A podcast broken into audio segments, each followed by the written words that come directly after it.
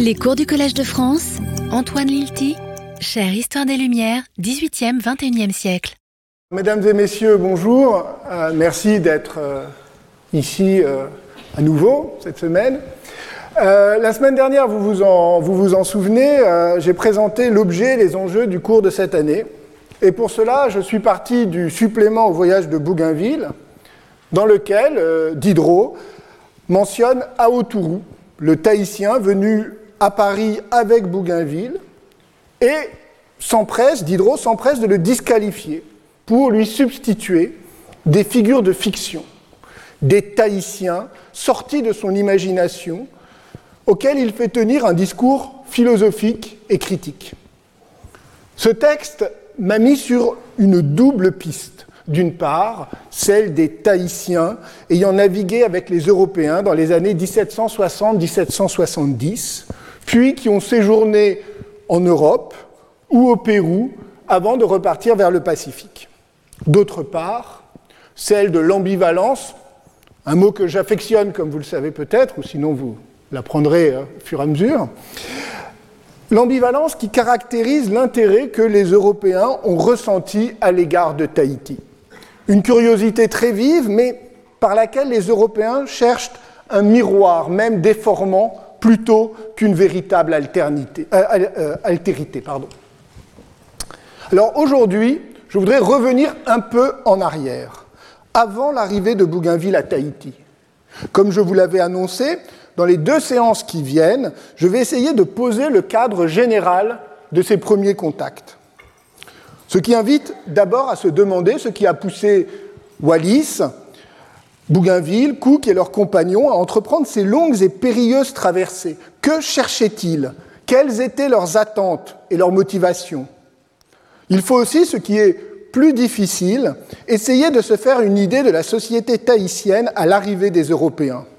C'est un préalable indispensable si nous voulons euh, nous faire une idée euh, et avoir des hypothèses crédibles sur les raisons qui ont poussé Aoturu, Tupaya, Maï et les autres à s'embarquer pour un voyage aussi incertain. Nous sommes, bien sûr, infiniment mieux renseignés sur la France et l'Angleterre du XVIIIe siècle et même sur l'Amérique espagnole que sur le monde tahitien. Mais il n'est pas interdit d'essayer de s'affranchir un peu de l'idée habituelle selon laquelle nous aurions d'un côté l'Europe des Lumières, motivée par la curiosité scientifique, le désir d'explorer et de connaître le monde, l'attrait du progrès, et de l'autre, des sociétés presque primitives, vivant hors de l'histoire, enfermées dans les limites étroites de leur insularité. Je vous fais remarquer que cette image totalement asymétrique peut d'ailleurs nourrir des discours normatifs opposés. Elle a souvent été utilisée pour louer l'esprit de curiosité des Européens et leur audace navigatrice. On y voit à la fois un trait générique de la modernité européenne, que résumait assez bien autrefois l'idée des grandes découvertes, et une caractéristique plus particulière des Lumières liée au développement de la curiosité anthropologique. Rousseau se plaignait au milieu du XVIIIe siècle, il écrivait Depuis trois ou quatre cents ans, que les habitants de l'Europe inondent les autres parties du monde et publient sans cesse de nouveaux recueils de voyages. Je suis persuadé que nous ne connaissons d'hommes que les seuls Européens. Ça, c'est dans le discours sur l'origine de l'inégalité. Et presque un demi-siècle plus tard, enfin 40 ans plus tard, Edmund Burke semble lui répondre lorsqu'il écrit pour s'en réjouir, la grande carte de l'humanité est entièrement déroulée. Les Lumières marqueraient ainsi un progrès dans la reconnaissance, dans la connaissance et la reconnaissance de la diversité humaine. Mais cette image peut aussi être renversée. Les Tahitiens figurent alors l'innocence naturelle et le bonheur simple des commencements humains, tandis que le rationalisme des Européens porte en germe l'impérialisme, la colonisation, la violence. La grande carte de l'humanité serait l'ébauche d'une typologie raciale, d'une hiérarchie des peuples, d'une échelle de la civilisation. Ce retournement critique, nous l'avons vu, était déjà effectué au XVIIIe siècle, notamment par Diderot ou par l'abbé Rénal. Il a une longue postérité dans la pensée anticoloniale et dans les sciences sociales, bien avant ce qu'on appelle aujourd'hui les théories postcoloniales ou décoloniales. Ce qui m'intéresse, ce n'est donc pas de refaire une fois de plus ce geste finalement si bien connu et si balisé, mais plutôt de nuancer l'opposition a priori si évidente entre l'Europe et le reste du monde. Opposition qui organise aussi bien l'éloge des Lumières que la critique du colonialisme. Alors pour cela, je voudrais revenir sur les motivations des navigateurs européens. Celles-ci, ces motivations, ne se laissent pas réduire à une curiosité savante désintéressée, et elles, reposent par ailleurs, nous allons le voir, sur une attente erronée, sur une théorie scientifique fausse, et pourtant partagée par tous les grands savants du siècle. De l'autre côté, ce sera le deuxième temps, j'insisterai sur le fait que les Tahitiens, nous le savons aujourd'hui, n'étaient pas cette société sans histoire qu'imaginait Bougainville et Commerson. Il est alors nécessaire de faire dialoguer l'histoire intellectuelle des Lumières et une histoire plus fragile, en raison de l'absence de sources écrites, qui est celle de la Polynésie avant l'arrivée des Européens. Ce sont deux histoires qui ne se croisent presque jamais. Et pourtant, nous avons besoin de les confronter et de les croiser. Ce sera un des enjeux de ce cours. Alors, je ne vais pas retracer l'histoire des explorations européennes dans le Pacifique avant le XVIIIe siècle. Je vous ai dit ce que j'allais faire, voilà ce que je ne vais pas faire. Pourquoi? Parce que c'est une histoire bien connue. Et donc je vais simplement rappeler, mais très rapidement, euh, euh, le fait que le Pacifique n'était pas ignoré des Européens avant euh, les voyages de Bougainville, de Cook. Les Espagnols, notamment, y étaient chez eux depuis le XVIe siècle. Ils avaient notamment la chance de posséder un port sur la façade occidentale de l'Amérique du Sud, à Callao, au Pérou. De 1567 à 1606, au cours de trois expéditions menées par Alvaro de Mendaña et euh, Pedro de Quiros, ils avaient exploré plusieurs îles polynésiennes, notamment l'archipel des Tuamotu et surtout les îles Marquises en 1595-1596. Euh, Mais ils n'avaient pas aperçu Tahiti et ce que l'on appellerait bientôt les îles de la société. Le séjour aux Marquises fut extrêmement violent, notons-le. Plus de 200 habitants furent tués selon le récit de Quiroche lui-même. Mais il semble que l'épisode n'ait guère laissé de traces sur l'archipel, où les Européens ne sont pas revenus ensuite pendant plus de deux siècles, jusqu'à l'arrivée de Cook. Les Hollandais, pour leur part, devaient, eux, passer par le cap de Bonne-Espérance pour pénétrer dans le Pacifique, ce qu'ils firent de plus en plus souvent au XVIIe siècle, tout en explorant une autre route maritime, beaucoup plus au sud, depuis l'Asie du Sud-Est, une route notamment empruntée par Abel Tasman dans les années 1640.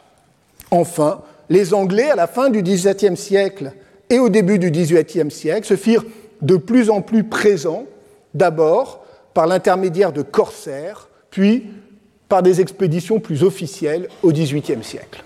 Alors, nous voilà au XVIIIe siècle, et ce qui est important de retenir, c'est qu'au milieu du XVIIIe siècle, eh bien, un rêve, un rêve parcourt l'Europe savante. Ce rêve, c'est celui d'un grand continent inexploré au sud du globe, qui attendait d'être découvert. Les attentes suscitées par ces fabuleuses terres australes nous paraissent aujourd'hui un peu farfelues. on se demande comment de sérieux et d'austères et rigoureux savants ont-ils pu s'enthousiasmer pour les êtres merveilleux, des hommes munis de queues, des géants fabuleux qu'ils espéraient trouver au sud du cinquantième parallèle. Alors, méfions-nous de la sagesse rétrospective, hein, de ce confortable sentiment de sécurité et de supériorité que nous procurent les connaissances accumulées depuis plus de deux siècles. Au XVIIIe siècle, vous le savez bien, une partie encore importante du globe était inexplorée et les partisans du continent austral avaient des arguments à faire valoir. On ne comprend pas les voyages de Bougainville et de Cook si l'on oublie qu'ils voyageaient avec les illusions, les connaissances et les espoirs de leur temps, et non avec nos manuels de géographie. Christophe Colomb, chacun le sait, a découvert l'Amérique en pensant aborder les côtes du Japon. Bougainville et Cook partaient à la recherche du continent austral, qui devait s'avérer n'être qu'une chimère de glace. Les rêves éveillés des, aventuriers crédules et visionnaires sont parfois plus fructueux que la froide assurance des savants raisonnables. L'hypothèse d'un continent austral était ancienne. Les cosmographes grecs, déjà, imaginaient que des terres au sud devaient nécessairement équilibrer le globe et faire contrepoids à l'Europe et à l'Asie. Au Moyen Âge, certains auteurs imaginaient que le, que le paradis terrestre était situé sur ce vaste continent aux antipodes. Après la traversée du Pacifique par Magellan, l'hypothèse prit encore de l'ampleur. Les terres situées au sud du détroit, par lequel il avait pu contourner l'Amérique, n'était-elle pas la pointe avancée d'un vaste continent? Les cartes du XVIe siècle représentent en effet une vaste terre, terra australis, comme on peut le voir par exemple sur euh, le cas bien connu de l'Atlas d'Abraham Ortelius, publié en 1570, et vous voyez ici hein, euh, donc cette grande terre euh, australe, encore inconnue, qui le, représente presque un tiers ici des, des terres. Tout au long du XVIIe siècle, l'idée d'un continent austral continuait à enflammer les imaginations. En 1663, l'abbé Paulmier publie de très sérieux mémoires touchant l'établissement d'une mission chrétienne dans le troisième monde. Les écrivains s'amusaient à imaginer des voyages au continent austral, souvent d'ailleurs sous forme d'utopie politique, voire d'utopie libertine. C'est le cas notamment de l'histoire des Sévarambes, publiée en 1677 par Denis Véras, qui se passe donc justement sur ce continent austral et qui a fait date dans l'histoire de la fiction politique, ou encore La Terre australe connue de Gabriel de Foigny, publié euh, l'année précédente. Au milieu du XVIIIe siècle, l'hypothèse revient au cœur du débat savant. En 1738-1740, un navigateur français, Jean-Baptiste Bouvet de Lausier, navigue dans l'Atlantique Sud. Il aborde une île couverte de glace et pense avoir découvert le continent austral. La carte qui accompagne le récit de son expédition, dessinée par le géographe Philippe Boache, montre de vastes terres antarctiques. Alors, ils ont quand même, euh, le, géographe, vous voyez peut-être pas ici, mais euh, il a mis euh, terre antarctique et puis en dessous, il a mis supposé. Parce que quand même, il faut être un tout petit peu prudent, mais enfin, vous voyez, ici, tout au, centre, donc tout ça ici, ce sont des terres, tout ça, ce sont les terres antarctiques supposées, et au milieu, ici, vous avez une mer de glace hein, qu'on imagine au cœur de, ce continent, de ce continent austral. Buffon, en 1749, publie le premier volume de son Histoire naturelle, cette œuvre majeure des sciences de son temps, et il y réaffirme l'importance scientifique qu'aurait la découverte du continent austral. Trois ans plus tard, le grand mathématicien et astronome Maupertuis lui donne plus d'écho encore. Buffon ne faisait que débuter une carrière qui allait faire de lui un des savants les plus renommés du siècle. Mais Pierre-Louis Moreau de Maupertuis, lui, était déjà une célébrité scientifique. Né en 1698 dans une famille de corsaires malouans, il a d'abord étudié les mathématiques, puis après un voyage à Londres, il est devenu un ardent défenseur de la physique newtonienne. Membre de l'Académie française comme de la Royal Society, il dirige en 1736 une grande expédition en Laponie, dont l'objet était de mesurer la longueur de l'arc polaire et de trancher, de façon expérimentale, le grand débat sur la forme de la Terre. Était-elle entièrement sphérique ou aplatie au pôle? Et euh, vous le voyez euh, ici sur ce portrait, euh, justement, représenté avec un costume rapporté de Laponie. Et vous voyez aussi peut-être qu'avec sa main, il appuie hein, sur, le, sur, le, globe Hein, Maupertuis étant, selon euh, la formule de Mary Terrell, hein, l'homme qui a aplati la Terre. C'est la réputation qu'il aura, qui fera euh, la euh, grandeur de, et son prestige scientifique, l'homme qui a aplati la Terre. Il faut dire que l'expédition a passionné le public français et européen, qu'elle a été un succès, et que par ailleurs Maupertuis est passé maître dans l'ordre de la communication scientifique, capable de s'adresser aussi bien à ses collègues académiciens qu'au grand public curieux. Maupertuis euh, euh, est l'exemple même du savant des Lumières, éclectique, brillant, mondain. En 1744, il s'installe à Berlin à l'invitation de Frédéric II pour y diriger l'Académie des sciences de Berlin.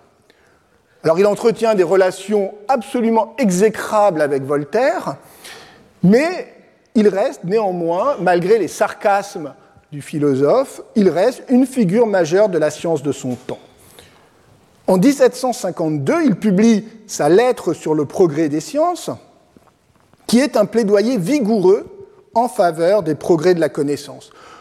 Le philosophe allemand Hans Blumenberg, dans son grand livre sur la légitimité des temps modernes, en a fait un des manifestes de la modernité et de la curiosité scientifique des Lumières. Dans ce petit volume, en effet, Maupertuis plaide avec fougue pour la découverte et l'expérimentation. Et il encourage Frédéric II à financer de nouvelles recherches en roi philosophe et en mécène éclairé. Maupertuis appelle aussi de ses voeux une large communication des savoirs à l'échelle du globe, permettant de faire fructifier les connaissances des différents peuples. Il imagine ainsi un collège des sciences étrangères qui réunirait des Chinois, des Indiens, des Égyptiens, chacun faisant profiter les autres des connaissances accumulées par des siècles de culture. Loin de tout eurocentrisme, la curiosité est ainsi ouverte à la diversité des cultures et des savoirs. Maupertuis ajoute, dans un geste assez audacieux, je cite, Peut-être n'en faudrait-il pas exclure les nations les plus sauvages. Alors, il faut prendre la, mesure hein, quand même de cette ouverture. Un des plus grands savants de son temps, au fait de sa renommée, invite à élargir le cosmopolitisme scientifique en y intégrant toutes les connaissances, non seulement celles de ses collègues allemands, anglais ou italiens, mais aussi celles, dit-il, des peuples sauvages. Dans l'ordre des priorités scientifiques, la découverte des terres australes occupe, dit Maupertuis, la première place. Il ne dissimule pas son enthousiasme lorsqu'il évoque cette cinquième partie du monde située dans l'hémisphère sud, plus vaste que toutes les autres. Ce continent isolé, n'ayant jamais été en contact avec le reste du monde, il doit forcément, dit Maupertuis, former un nouveau, nouveau monde à part. On y découvrira une flore et une faune inconnues, peut-être même de nouvelles espèces humaines. Les voyageurs, dit-il, doivent s'attendre à y trouver, je cite, de grandes utilités pour le commerce et de merveilleux spectacles pour la physique. En particulier, Maupertuis imagine des espèces inconnues susceptibles de bouleverser toutes les conceptions de l'histoire naturelle. Il écrit encore, je cite, c'est dans les îles de cette mer que les voyageurs nous assurent avoir vu des hommes sauvages, des hommes velus portant des queues, une espèce mitoyenne entre les singes et nous. J'aimerais mieux une heure de conversation avec eux qu'avec le plus bel esprit de l'Europe. C'est une formule assez saisissante. On ne sait pas trop si on doit s'amuser de la crédulité de Maupertuis, qui rêve d'un monde extraordinaire, peuplé de créatures fabuleuses, ou au contraire s'émerveiller de cette curiosité ouverte sur l'inconnu qui révèle une infinie disponibilité. On doit surtout relever que le savant ne propose pas d'étudier ces êtres sauvages à mi-chemin entre le singe et l'homme, de les observer, encore moins de les disséquer, mais bien d'échanger avec eux, de converser, d'écouter ce qu'ils ont à dire. Il tient les mêmes propos, manifeste les mêmes attentes lorsqu'il évoque les Patagons, ces géants qu'on imagine alors peupler la terre de feu dans le sud de l'Amérique. C'est moins leur étrangeté physique qui excite sa curiosité que la richesse culturelle qu'il entrevoit. Je cite, Ces hommes mériteraient sans doute d'être connus.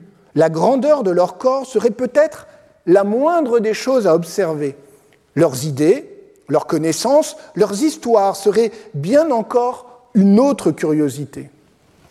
Cet espoir de trouver à l'autre bout du monde des interlocuteurs, des partenaires, il faut le garder en mémoire. Il nous permettra de comprendre l'horizon des attentes du public européen et certaines réactions, y compris des déceptions, à l'arrivée d'Aotourou à Paris. Maupertuis, je vous l'ai dit, était un savant de réputation européenne, un homme du monde cosmopolite, animé par une insatiable curiosité et une imagination débordante. Son enthousiasme pour les découvertes australes fit de nombreux adeptes, parmi eux un homme apparemment bien différent, Charles de Brosse, président à mortier du Parlement de Dijon, figure exemplaire du notable de province. Rien ne dit prédisposer ce magistrat, issu d'une bonne famille de la noblesse bourguignonne, à devenir une autorité en matière de navigation lointaine, lui qui n'avait jamais pris la mer. Né à Dijon, éduqué au collège jésuite, il fit toute sa carrière sur place. Son seul voyage fut un tour d'Italie en 1739-1740, durant lequel il envoya à sa famille et à ses amis de savoureuses lettres qui firent beaucoup pour sa renommée posthume. À Dijon, De Brosse anime une société littéraire, puis devient secrétaire de l'Académie nouvellement nommée. En cela, il est un parfait représentant de cette sociabilité provinciale des Lumières, si bien étudiée par Daniel Roche. De Brosse se lie avec Buffon, qui réside non loin, à Montbard, puis, au cours des années 1750, il commence à se passionner pour les récits de voyages lointains et notamment pour l'exploration des terres australes. Selon son propre témoignage, c'est la lettre sur les sciences de Maupertuis qui fut l'événement déclencheur. L'ouvrage fut lu et discuté au sein de la petite société littéraire et De Brosse fut chargé de développer ce qui, chez Maupertuis, restait évasif. Il se prit au jeu, lut tous les récits et journaux de voyage existants. Le résultat est impressionnant. En 1756, il publiait une histoire des navigations aux terres australes en deux volumes, anthologie commentée de récits d'expédition, dotée d'une copieuse introduction dans laquelle De Brosse présente tous les arguments en faveur de l'existence d'un continent austral. Le livre de De Brosse n'est pas une simple compilation d'amateurs, même s'il nous donne un éclairage sur cette collaboration entre savants, professionnels, académiciens, amateurs dans cette sociabilité intellectuelle du XVIIIe siècle. Elle n'est pas une simple compilation d'amateurs, non seulement parce que De Brosse propose un bilan exhaustif des connaissances géographiques sur la Grande Mer du Sud, selon l'expression de l'époque, mais aussi parce qu'il participe à une réflexion générale sur la science de l'homme. L'ambition intellectuelle de De Brosse ne s'est pas arrêtée là. Après la publication de l'histoire des navigations aux terres australes, De Brosse poursuivra cet intérêt anthropologique, cette fois en direction des sociétés africaines, pour rédiger son livre aujourd'hui le plus célèbre, Le culte des dieux fétiches, publié clandestinement à Genève en 1760. Comparant les religions africaines à celles de l'Égypte ancienne, il invente il invente le terme de fétichisme, hein, ce terme qui vient donc de De Brosse, et propose une analyse nouvelle des religions polythéistes. Alors, j'en reviens à son histoire des navigations aux terres australes, qui exerça une grande influence sur toute une génération. Je rappelle que aussi bien Bougainville que Cook possédaient et sont partis avec l'exemplaire du livre de De Brosse, qui était un de leurs livres de chevet euh, pendant leur voyage. Dans, son histoire des navigations aux terres australes, De Brosse reprend les arguments anciens, répond aux objections, transforme les intuitions de Maupertuis en un développement systématique en faveur de l'existence du continent austral, un continent dont l'intérêt scientifique et commercial ne peut pas, dit-il, être sous-estimé. De Brosse ne se laisse pas intimidé par les blocs de glace qu'ont rencontrés les navigateurs lorsqu'ils ont cherché à s'aventurer plus au sud. Il est convaincu que des passages sont possibles en été et qu'au-delà des glaces, de grandes terres au climat tempéré attendent d'être découvertes. La présence d'icebergs prouve même, à contrario, l'existence de montagnes et de rivières dont les glaciers seraient la conséquence. De Brosse s'enthousiasme pour les richesses et les curiosités qui attendent ceux qui découvriront ce monde nouveau. Je cite, l'entreprise la plus grande, la plus utile, la plus noble peut-être que puisse faire un souverain, la plus capable peut-être d'illustrer à jamais son nom, est la découverte des terres australes. Si Maupertuis en appelait à Frédéric II, De Brosse, lui, fait vibrer une corde patriotique. C'est la gloire de la nation et du souverain qui est en jeu. Parfaitement en phase avec la philosophie de son temps, De Brosse identifie cette gloire avec les découvertes pacifiques et utiles. Quelques années plus tôt, Voltaire avait dénoncé la figure du héros conquérant au profit du grand homme utile à sa patrie. Dans une lettre très connue, il écrivait à son ami Thierot Il ne revient rien au genre humain de cent batailles données. Mais les grands hommes dont je vous parle ont préparé des plaisirs purs et durables aux hommes qui ne sont pas encore nés. Une écluse du canal qui joint les deux mers, un tableau de Poussin, une belle tragédie, une vérité découverte sont des choses mille fois plus précieuses que toutes les annales de cours, que toutes les relations de campagne. Chez moi, les grands hommes vont les premiers et les héros les derniers. J'appelle grands hommes tous ceux qui ont excellé dans l'utile ou dans l'agréable, les saccageurs de province ne sont que des héros. De Brosse lui emboîte le pas. La gloire du souverain ne s'acquiert plus par de brillantes conquêtes, mais par des découvertes. C'est, je cite à nouveau De Brosse, c'est par les entreprises géographiques qu'un roi peut parvenir à la plus grande gloire possible. Le contre-exemple ici est moins d'ailleurs l'incontinence guerrière de Louis XIV, que les appétits impériaux des souverains espagnols du XVIe siècle, avides et cruels, accusés d'avoir mis en coupe réglée l'Amérique et une partie de l'Asie. L'heure n'est plus aux entreprises coloniales, mais au doux commerce, qui doit respecter les exigences d'un humanisme éclairé et les intérêts bien compris des nations européennes. Encore de brosse, l'expérience a fait connaître que dans ces climats éloignés, il faut faire le négoce et non pas des conquêtes. Faites le commerce, pas la guerre en somme. De Brosse fait à nouveau vibrer cette corde patriotique à la fin du livre. Il explique que la France, qui s'est laissée distancer, doit retrouver son rang parmi les puissances en découvrant de nouvelles terres, en disposant d'établissements stables qui lui permettront de faire la route des Indes par le cap de Bonne-Espérance. Les Français, dit-il, pourront y trouver du sucre, de l'indigo, des épices, des plantes médicinales, peut-être même de l'or. Voilà ce que euh, Bougainville, mais aussi euh, Wallis et Cook avaient en tête euh, lorsqu'ils se sont embarqués. Au demeurant, dit De Brosse, les Français ne doivent pas se contenter de commercer. Leur rôle sera aussi d'éduquer et de polisser, dit-il, les sauvages australiens à la façon dont l'Europe elle-même fut éduquée autrefois par les Phéniciens, les Grecs et les Romains. La mission civilisatrice de l'Europe se profile. Elle n'est plus justifiée par l'évangélisation des populations indigènes, comme au siècle précédent. Elle ne l'est pas encore par l'idée d'une supériorité raciale des Européens, mais plutôt par la conviction d'une avance historique qui leur impose le devoir d'éduquer les autres. C'est bien, dans cela d'ailleurs que De Brosse appartient à son temps. S'il rejette l'alliance des missionnaires et de la soldatesque qui lui semble caractériser un impérialisme du passé, à la fois condamnable et révolu, ce n'est pas par simple philanthropie c'est que les intérêts bien compris des puissances européennes et le sentiment de leur supériorité les poussent désormais à envisager de nouvelles formes d'occupation du monde. Mais une question immédiatement se pose. Pourquoi supposer que l'on ne doit rencontrer que des sauvages sur ce grand continent austral? De Brosse est soudainement saisi par le doute. Supposons, écrit-il, qu'il existe au-delà du mur de glace un peuple policé et instruit.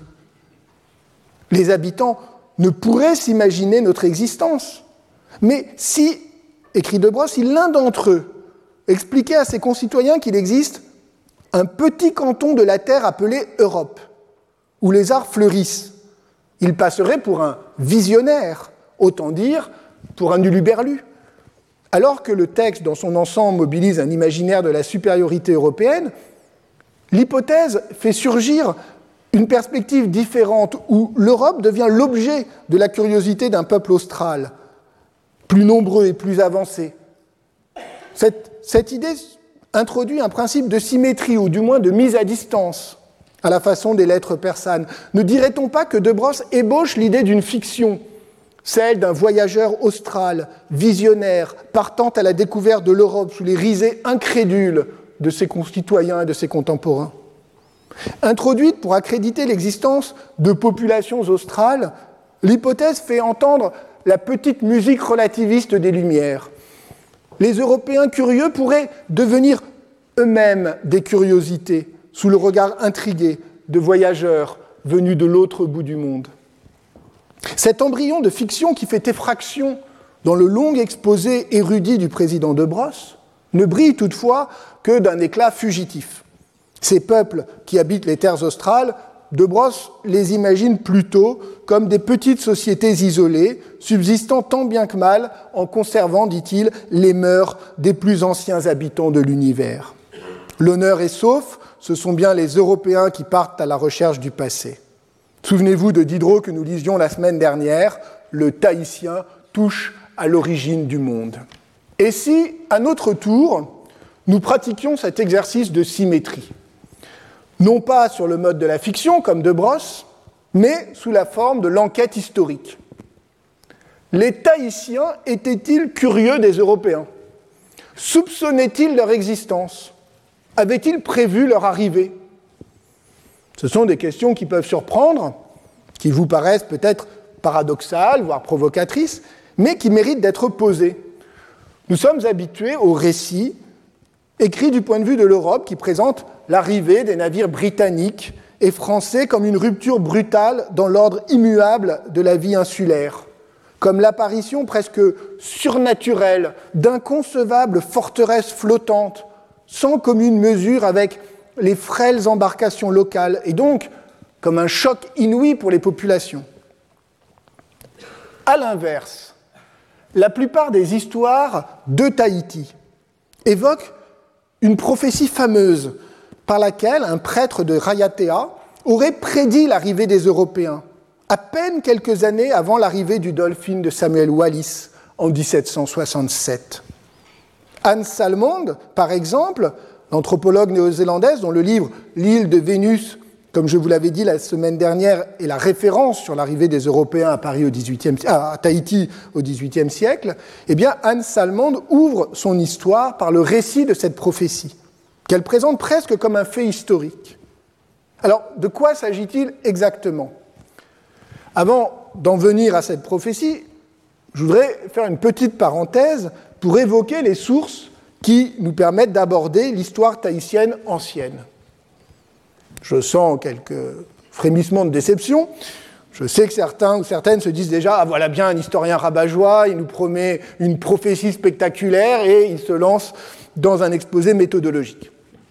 Patience, patience. Donc, de quelles sources disposons-nous pour connaître l'histoire de Tahiti avant l'arrivée des Européens C'est une question qu'il faut euh, poser, il faut historiciser, y compris euh, le savoir anthropologique. Alors, on peut les regrouper, et je vais essayer d'aller vite, on peut les regrouper en trois catégories, mais ce sont des éléments dont nous aurons besoin euh, pour nous repérer dans les cours suivants. Première catégorie, ce sont les témoignages des navigateurs européens et des savants qui voyageaient avec eux. Nous allons beaucoup les mobiliser dans les semaines à venir. Ce sont les journaux de bord et les récits qui ont l'avantage d'être les premières sources écrites, quelquefois consignées au jour le jour, mais qui ont évidemment l'inconvénient d'être produites trop souvent par des personnes qui connaissent mal, voire pas du tout, la société tahitienne, qui n'en perçoivent que des bribes depuis le bateau ou la plage, et qui parfois interprètent à tort ce qu'ils observent. Ils ont néanmoins recueilli de nombreuses informations précieuses et ceux qui ont passé beaucoup de temps dans l'île sont particulièrement utiles, comme par exemple James Morrison, un des mutins du Bounty, dont le journal est un document ethnographique de premier plan. J'aurai l'occasion de vous le présenter plus longuement lors d'une prochaine séance. Donc, premièrement, les témoignages des navigateurs. Deuxièmement, les missionnaires britanniques ont, à partir des années 1820, collecté systématiquement de très nombreux témoignages, constituant ainsi une véritable tradition orale de Tahiti aux temps anciens. Pour reprendre le titre du livre le plus célèbre, celui de Tewira Henry, qui édita les manuscrits de son grand-père, le révérend John Murdridge Osmond. Alors c'est une histoire assez extraordinaire, il faut que je vous en dise un mot. Osmond a passé 30 ans, de 1817 à 1848, à étudier les traditions locales à Tahiti et dans, de nombreuses îles alentours. Son manuscrit, confié au gouverneur français, fut perdu et n'a jamais été retrouvé. Ça, c'est bien les Français. Alors, l'ouvrage que nous connaissons, celui de Tewira Henry, a été reconstitué à partir des notes et documents de travail de Horsmond. Cette compilation de récits, donc Tahiti aux temps anciens, dont il existe une traduction française de 1951, rééditée en 2014, avec la couverture que vous voyez ici, eh bien, elle est généralement considérée comme fiable, parfois même qualifiée de Bible tahitienne, même si certains auteurs invitent à la méfiance en raison de l'histoire éditoriale complexe. Non seulement Tewira Henry a travaillé à partir des notes euh, de euh, son grand-père et pas du manuscrit, mais par ailleurs, le livre ne fut publié qu'en 1928, dans son édition anglaise, plusieurs années après la mort de Tewira Henry. Ce qui laisse quand même un certain nombre euh, de doutes, y compris sur la manière dont euh, le volume final a été constitué. Je mentionne un autre ouvrage important qui est celui de William Ellis, un pasteur protestant qui publia en 1829 ses Recherches polynésiennes, traduites en français en 1972. À cette tradition issue du travail des missionnaires, il faut ajouter les récits et témoignages de personnalités tahitiennes éminentes du XIXe siècle et du début du XXe siècle, comme la princesse Harry Taimai, dont les souvenirs furent édités par l'historien américain Henry Adams, et la dernière reine de Tahiti, Maraou Taharoa, qui rédigea des mémoires où figurent de nombreux récits traditionnels transmis de génération en génération, généralement à la gloire des clans aristocratiques de Tahiti. Cet ensemble de textes, tous disponibles en français grâce à la Société des océanistes, constitue le corpus principal permettant de connaître la tradition orale, ancestrale en quelque sorte, de euh, euh, Tahiti avant euh, l'arrivée des Européens. Vous pouvez les consulter en ligne, c'est très pratique grâce au site Open Edition. Enfin, un troisième type de source est constitué par les données archéologiques, qui permettent par exemple de reconstituer l'ancienneté des différents sanctuaires et d'estimer la population des îles, ou encore de montrer la circulation des objets rituels entre euh, les différentes îles et d'étudier la culture matérielle. Alors, ça c'était pour situer très rapidement donc ces trois euh, euh, corpus. Je ne vais pas détailler maintenant ce que les différentes sources nous permettent de connaître, j'en livrerai des éléments au fur et à mesure des séances, mais je voudrais simplement poser deux points essentiels que euh, nous avons besoin euh, d'avoir bien en tête. Premièrement, Tahiti n'était pas une île coupée du monde, vivant en autarcie comme on l'a longtemps cru. En réalité, ça c'est quelque chose qui est maintenant bien établi, les sociétés polynésiennes formaient une vaste unité culturelle à l'intérieur d'un triangle formé par la Nouvelle-Zélande, ici, Rapa Nui, c'est-à-dire l'île de Pâques, et puis Hawaï euh, au nord. Et puis vous avez les îles de la Société avec Tahiti qui sont au centre hein, donc, de ce qu'on appelle le triangle polynésien. Ces îles avaient été peuplées par des populations venues par étapes successives de l'Asie du Sud-Est via la Mélanésie et qui avaient progressivement, qui ont progressivement colonisé toute l'Océanie grâce à leur maîtrise de la navigation. notamment grâce à la maîtrise des pirogues doubles. Au sein de ce que nous appelons les îles de la société, c'est-à-dire l'archipel contenant Tahiti et les îles environnantes, les premiers peuplements remontent sans doute aux environs du IXe siècle. Il faut donc se défaire de l'idée d'une île isolée au milieu d'un vaste océan. La Polynésie doit plutôt être envisagée comme un réseau d'îles. Comme l'a fait remarquer l'écrivain et anthropologue fidjien originaire de Tonga, Epeli Auofa, qui était euh, un des grands intellectuels océaniens, il est mort il y a un peu plus de, un ans, euh, comme l'a fait euh, remarquer donc Auofa, c'est tout le regard sur l'Océanie qu'il faut euh, modifier. L'Océanie n'est pas constituée d'îles minuscules perdues dans un trop vaste océan, selon l'image que s'en firent les Européens et qu'ils continuent souvent à s'en faire, mais plutôt, dit Aouofa, comme une mer d'îles entretenant entre eux, donc une mer d'îles, c'est le titre d'un des articles les plus célèbres euh, d'Aouofa, euh, qui, qui entraîne une mer d'îles entretenant d'intenses relations. Et c'est encore plus vrai à l'échelle de euh, la Polynésie pour des raisons de proximité culturelle et linguistique. Et a fortiori à l'intérieur de la Polynésie pour, euh, à l'échelle des îles de la société, de ce qu'on appelle hein, depuis Cook les îles de la société, puisque Tahiti entretenait des liens étroits avec les îles voisines, comme Moorea, bien sûr, juste euh, à côté, mais aussi Huayné, Hein, dont on reparlera au nord-ouest, et Rayatea, une grande île à l'ouest de Tahiti. Deuxième euh, point.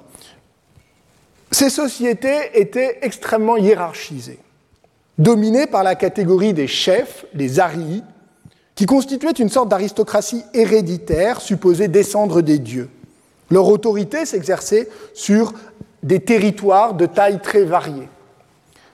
Il n'existait donc pas de royauté unique, mais un ensemble de chefferies articulées à un réseau de sanctuaires, les marae. Ces marae étaient à la fois des espaces sociaux et politiques et des espaces religieux, sacrés, dédiés au culte de nombreuses divinités du panthéon tahitien. Ces marae étaient constitués de plateformes en pierre et avaient des statuts différents. Certains étaient dévolus plutôt aux usages familiaux, très localisés, mais les plus importants étaient associés à une lignée de chefs et à un district. Ils témoignaient ainsi de l'imbrication du politique et du religieux. Alors, je n'en dis pas davantage pour le moment, on va croiser un marais dans un instant. Simplement, ceux et celles qui voudraient se familiariser avec la question, sans se lancer dans la lecture, par exemple, de Tewira Henry, trouveront une, une synthèse très utile des connaissances actuelles dans cette histoire de Tahiti, récente, hein, dirigée par Éric Comte, publiée euh, aux éditions Au vent des îles, avec notamment un article très clair de Bruno Sora, anthropologue euh, à Papette, et qui renvoie à toute la bibliographie anthropologique de référence. C'est euh, voilà, pour une, initiation dans les premiers chapitres à l'histoire de Tahiti avant les Européens. Alors, il est temps d'en venir à cette prophétie que je vous ai annoncée. Le personnage principal est un prêtre, un prêtre du dieu Oro, le dieu de la guerre et de la fertilité. Ce prêtre, nommé Vaita, était rattaché au grand marae de Taputa Tapua sur euh, l'île de Rayatea, qui euh, était le marae le plus important des îles de la société.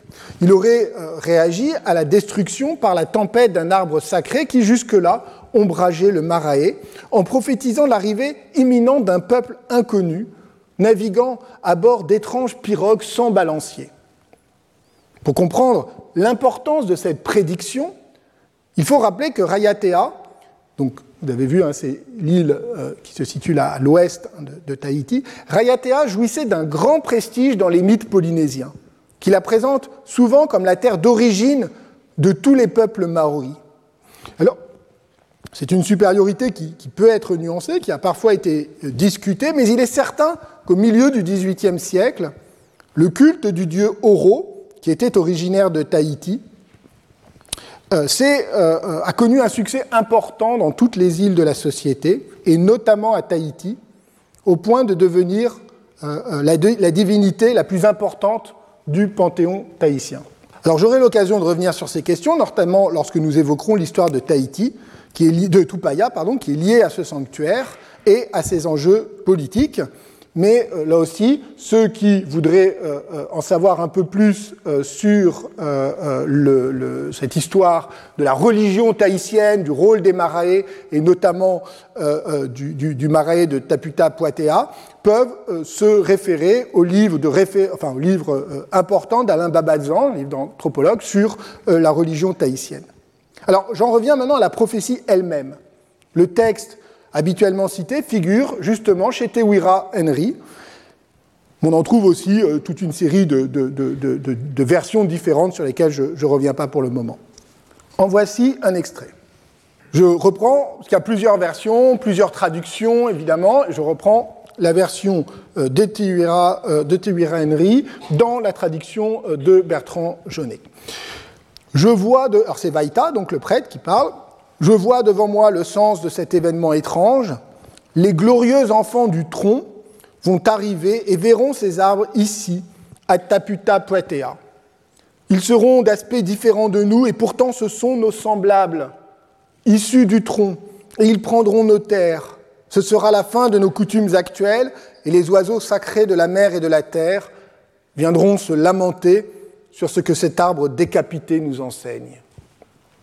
Puis, Vaïta, confronté aux interrogations des autres prêtres stupéfaits, aurait précisé Ils viendront sur une pirogue sans balancier, ce qui était pour les Tahitiens à peine imaginable, toutes leurs pirogues étant dotées de balanciers qui leur permettaient de naviguer. Alors il existe d'autres euh, euh, versions, d'autres traductions, je l'ai dit.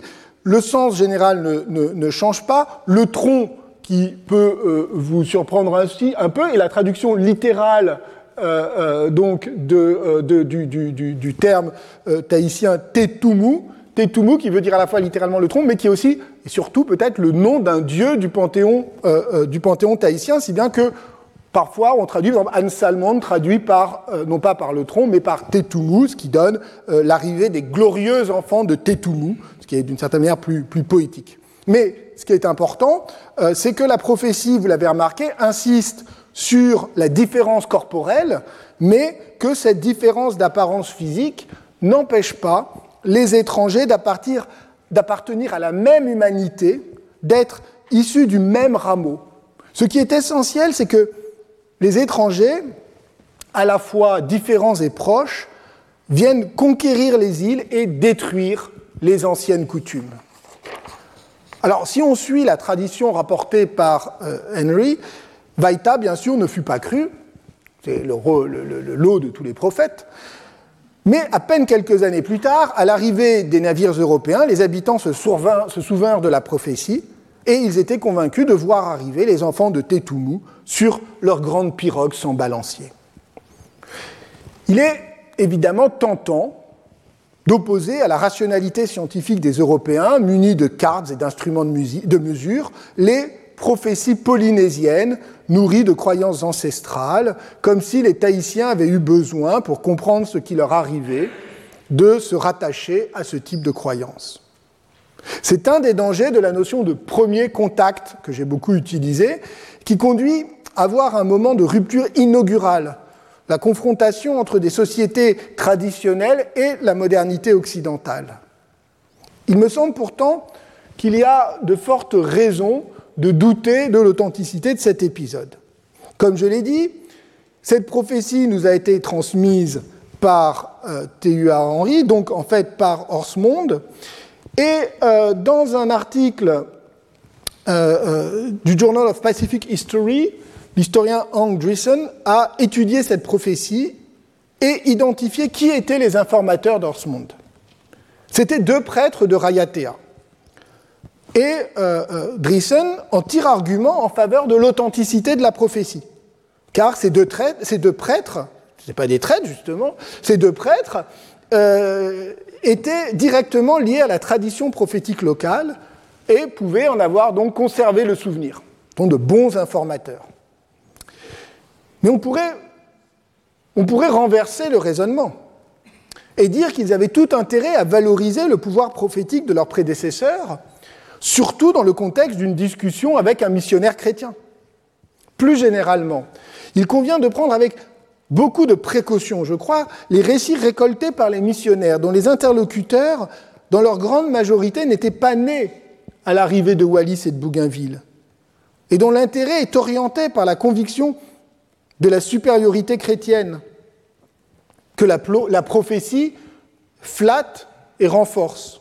C'est toute l'ambiguïté de ces missionnaires ethnologues du début du XIXe siècle, qui sont à la fois authentiquement intéressés à comprendre et à collecter les traditions locales, leur, sincérité, leur dévouement, leur intérêt pour la culture tahitienne n'est absolument pas en doute.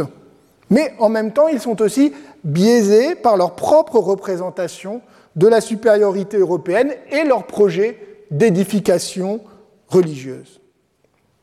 Drissen remarque d'ailleurs que certaines variantes de la prophétie incorporent des éléments qui sont clairement anachroniques au sens où ils font référence, par exemple, aux vêtements des Européens et à l'abandon par les Tahitiens de leurs vêtements traditionnels en tapa.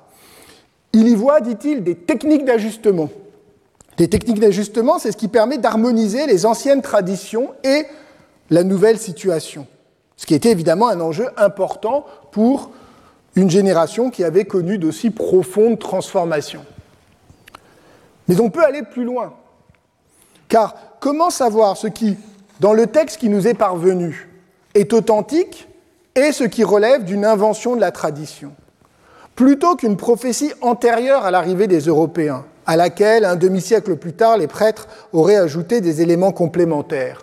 On peut tout aussi bien imaginer que sur la base de prophéties anciennes, beaucoup plus vagues et incertaines, les Tahitiens du début du XIXe siècle aient offert aux missionnaires cette belle légende qui devait les combler et qui a si bien réussi qu'elle figure désormais dans le corpus des mythes tahitiens. Il existe toutefois une autre piste qui permet de prendre au sérieux l'idée que l'arrivée des Européens avait été annoncée, sans pour autant la rabattre sur le pouvoir prophétique des prêtres d'Oro. Il est en effet possible, et même probable, que les Tahitiens avaient déjà eu des échos du voyage du néerlandais Jacob Roggeveen en 1722. C'était une expédition commerciale entreprise par un marchand appartenant au milieu hétérodoxe hollandais, et cette expédition est surtout célèbre, vous le savez sans doute, pour la découverte de l'île de Rapa Nui et de ses statues monumentales à Pâques 1722, d'où le nom d'île de Pâques, sous laquelle elle fut connue des Européens.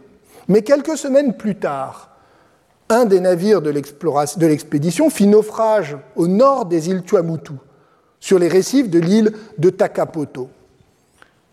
Les deux autres navires longèrent les îles de la Société et passèrent au large de Bora Bora, mais sans s'y arrêter. Or, il est tout à fait possible que les Tahitiens aient eu vent de ce naufrage, que les planches et clous du navire aient été transportés d'île en île. Ce qui expliquerait assez bien qu'à l'arrivée de Wallis, et ça nous le verrons la semaine prochaine, les habitants aient tout de suite demandé des clous, des clous en fer dont ils connaissaient l'existence et dont ils avaient grand besoin, mais qui n'existaient pas sur l'île. On sait par ailleurs que cinq membres de l'équipage de Rogeven avaient déserté Hank Drissen a émis l'hypothèse que ces hommes, ou au moins certains d'entre eux, aient pu ensuite naviguer jusqu'à l'ouest des Tuamotu, pas très loin de Tahiti. Ce qui expliquerait que lorsque les Européens sont arrivés, les Tahitiens n'ont pas été vraiment surpris. Ils avaient entendu parler de grands navires sans balancier et d'hommes à la peau claire. Dans un premier temps du moins, ils n'ont été ni stupéfaits ni terrorisés. Alors vous vous demandez peut-être pourquoi je tiens absolument à relativiser la prophétie. C'est que la seule source est tardive, or la fascination qu'elle exerce, même chez des auteurs et des autrices animés des meilleures intentions, me semble enfermer trop commodément les Tahitiens dans une pensée mythologique et prophétique, aux antipodes, si je peux dire, de la culture savante des Lumières, qui était, comme vous le savez, extrêmement critique justement des prophètes des oracles, des présages.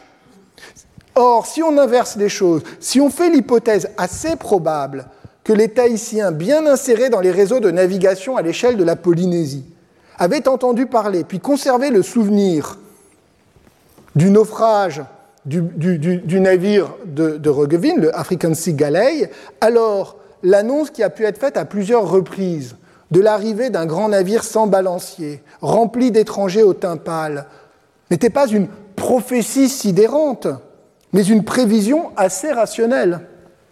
Ce n'est que bien plus tard, au XIXe siècle, qu'elle a été réinterprétée sur le mode de la prophétie sidérante, par l'intérêt commun des prêtres tahitiens et des missionnaires ethnologues.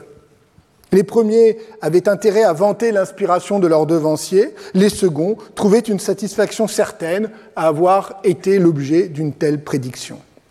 Ce thème de la prophétie annonçant l'arrivée des Européens n'est d'ailleurs pas propre à Tahiti, ni même au Pacifique. On le retrouve très fréquemment, c'est une sorte de lieu commun de la littérature anthropologique sur les conquêtes européennes. Ainsi, l'empereur du Mexique, Moctezuma, dix ans avant l'arrivée de Cortés, aurait été témoin de présages fabuleux et effrayants, notamment une langue de feu apparue dans la nuit. Au Pérou, l'arrivée des troupes de Pizarro rappela aux Incas une prophétie de Viracocha qui avait annoncé la venue d'hommes étrangers qui détruiraient l'Empire.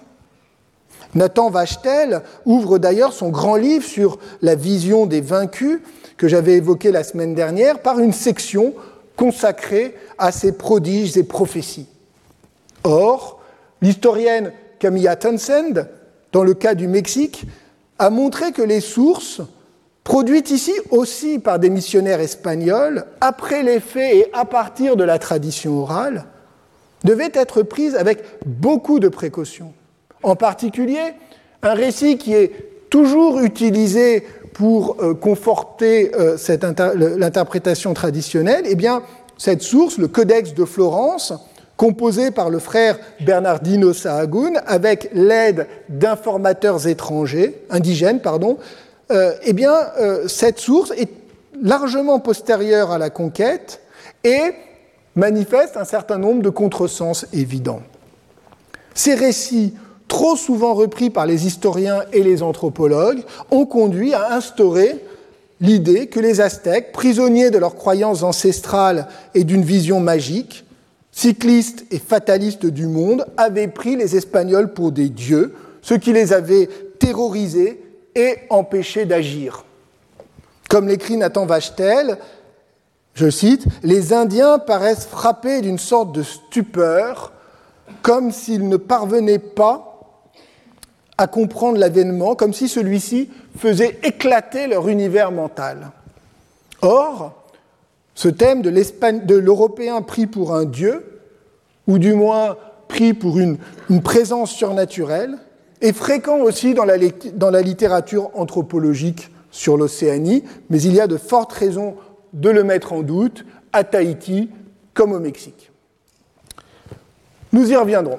Maintenant, retenons que la prophétie de la pirogue sans balancier est très probablement rétrospective, qu'elle n'est pas nécessairement le produit, euh, excusez-moi, qu'elle n'est pas nécessairement le produit d'une tentative désespérée des Tahitiens pour rendre compte d'un événement inouï, mais plutôt une coproduction des prêtres de Rayatea et des missionnaires britanniques. Il est possible en revanche que les Tahitiens du milieu du XVIIIe siècle aient été informés de l'existence de vastes navires et d'hommes à la peau claire avec qui il était possible de commercer, mais dont il fallait aussi sans doute se méfier. J'ai essayé aujourd'hui de nuancer l'opposition trop facile entre la rationalité savante des Européens, partis à l'assaut du monde avec des certitudes et des outils scientifiques, et la pensée mythique que l'on prête volontiers aux Polynésiens, comme si ceux-ci n'avaient pu comprendre le monde qu'en le rapportant à des mythes anciens. Il ne s'agit évidemment pas de pousser l'esprit de symétrie jusqu'au bout et de nier que la culture intellectuelle et matérielle des uns et des autres était différente. Mais il s'agit de se défaire de réflexes qui restent puissants. En réalité, les Européens aussi avaient leur propre mythe, comme celui du continent austral et des peuples fabuleux qui devaient l'habiter. Et même si ces mythes avaient été sécularisés à travers la fiction utopique d'une part, la science de l'autre, ils continuaient à produire de, puissants effets, puisqu'ils ont poussé des centaines de marins à s'aventurer à l'autre bout du monde dans des conditions qui restaient hautement périlleuses. À l'inverse, comme nous le verrons encore plus précisément la semaine prochaine, les Tahitiens ont très bien compris, à l'arrivée des Européens, les ressources nouvelles qu'ils pouvaient en tirer. Mais pour conclure cette séance, je voudrais juste insister sur un autre élément qui va jouer un rôle essentiel dans les dynamiques de la rencontre et qui permet aussi de nuancer l'opposition entre des voyageurs portés par la curiosité scientifique et des insulaires sans histoire. En effet, au moment où les Français, les Anglais, puis après eux les Espagnols, s'apprêtent à débarquer à Tahiti, Européens et Tahitiens ont un point commun. Ils sortent d'une éprouvante période de guerre. En Europe, la guerre de Sept Ans vient juste de s'achever. En 1763, elle a aux prises les puissances européennes, et tout particulièrement la France et l'Angleterre, dont la rivalité coloniale a atteint alors son apogée, de l'Inde à l'Amérique du Nord, entraînant pour la France la perte d'une grande partie de ses possessions impériales. Or, Bougainville, il vaut la peine de le rappeler, eh bien, Bougainville, avant de devenir un navigateur au long cours, avait entamé sa carrière diplomatique et militaire comme aide de camp du marquis de Montcalm en Nouvelle-France. À ce titre, il fut aux premières loges pour assister à la défaite des armées françaises, à la mort de Montcalm et à la perte du Canada français. Tandis que dans le camp anglais, le jeune officier de, marin, de marine, James Cook, apportait un concours décisif lors du siège de Québec. Après la paix, signée en 1763, la rivalité entre les puissances européennes se déplace sur un autre terrain, scientifique et commercial, mais non dénué d'arrière-pensées impériales. Ce n'est donc pas une Europe pacifique et unie qui s'invite dans le Pacifique, c'est le cas de le dire, mais des nations rivales qui viennent de connaître plusieurs années de guerre et qui n'ont pas fini d'en découdre. Les Tahitiens ne tarderont pas à comprendre ces rivalités et à en jouer. Il est vrai que eux-mêmes, et contrairement à ce qu'imaginèrent Wallis et Bougainville, ne vivaient pas dans un état de paix permanente, mais au contraire dans un état de rivalité et de combat entre les clans et les lignages. Pendant que Français et Anglais bataillaient devant Québec, une autre guerre faisait rage dans le Pacifique. Selon des récits d'autant plus vraisemblables qu'ils furent rapportés aux voyageurs européens dès les premiers contacts, les guerriers de l'île de Bora Bora, menés par leur chef Pouni, avaient envahi l'île de Rayatea, sans doute vers 1760.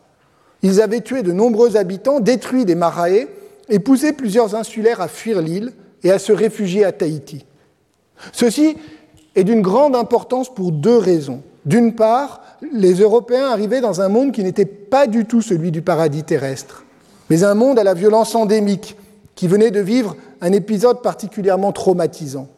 Au demeurant, d'autres conflits eurent lieu, à Tahiti même, entre les différents séjours européens, modifiant à chaque fois les équilibres politiques de l'île. D'autre part, au moins deux des Tahitiens qui embarquèrent avec les Européens en vue de se rendre en Angleterre, c'est-à-dire Tupaya et Mai, étaient originaires de Rayatea et portaient les stigmates physiques et psychologiques de leur défaite. Le nom même de Tupaya signifie le battu et rappelait cet épisode douloureux. Ce sont des éléments qu'il faut garder en mémoire si nous voulons comprendre ce qu'ils espéraient trouver en s'embarquant. Je vous remercie. Retrouvez tous les contenus du Collège de France sur www.colège-2-france.fr.